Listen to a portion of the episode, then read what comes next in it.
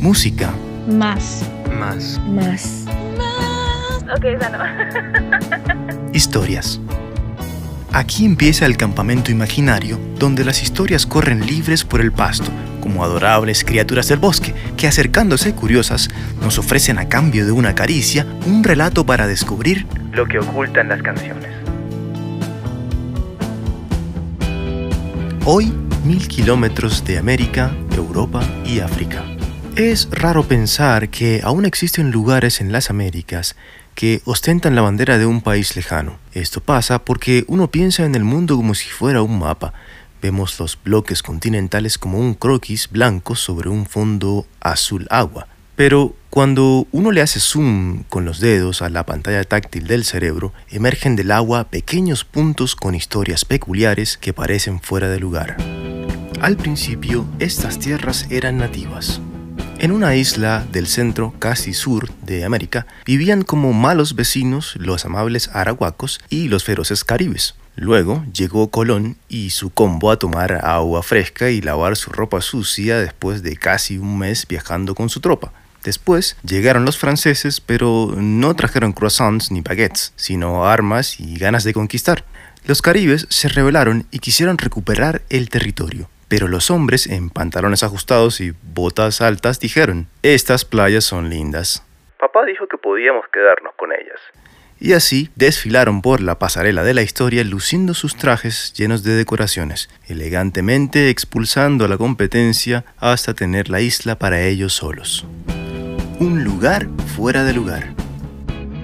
Una vez expulsados la mayoría de los nativos, nace Martinica, una isla de 1.128 kilómetros cuadrados, ubicada en las Antillas Menores, a unos kilómetros de la costa de Venezuela.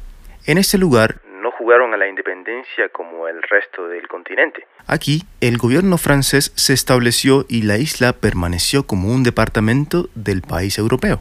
Con la colonización vino la esclavitud, y ahí la resiliente cultura africana se hizo presente una vez más porque nunca ha importado qué tan lejos se hayan llevado a la gente de su tierra, la conexión con el origen siempre prevalece como un llamado de los ancestros que nunca se calla, y aunque tiene que ser insoportable para las generaciones que nacieron en América sentirse extranjeros en su propio hogar, la música proporcionó un ancla para permanecer firmes y seguros de su herencia. Así entonces, limpiando la blancura colonial como un jabón que da color, nacen géneros musicales como el belé, que incluye canto, baile, cortejo, tradición esclava y un tambor sobre el que te debes sentar para tocarlo. El resultado es algo simple y extraordinario a la vez una isla que florece en la zona de América Latina, pero que es en realidad una parte de Francia y cuya cultura popular es predominantemente africana, donde la gente habla un lenguaje criollo que suena como francés pero tiene elementos del inglés, el español, el portugués, el nativo indígena caribe y algunas lenguas africanas, tiene que ser una anomalía. Solo así pueden condensar varios mundos en un pedacito de tierra sobre el mar. La búsqueda. Ahora que escarbamos la arena buscando tesoros de piratas de tres continentes, marchemos a la dirección que marca la X para encontrar una gema, guiados por un capitán llamado Christophe Chassol. Este músico parisino, entrenado en la escuela clásica desde los cuatro años, se dedicó principalmente a hacer música para películas y publicidad, desarrollando con los años una técnica que combina tomas de video con música compuesta para corresponder a las imágenes de gente y cosas cotidianas. Lo llamó En 2005, Christoph pierde a sus padres en un accidente de avión. Años después, y buscando cerrar el ciclo de emociones, decide viajar al lugar donde nacieron sus progenitores, el lugar donde empezó todo.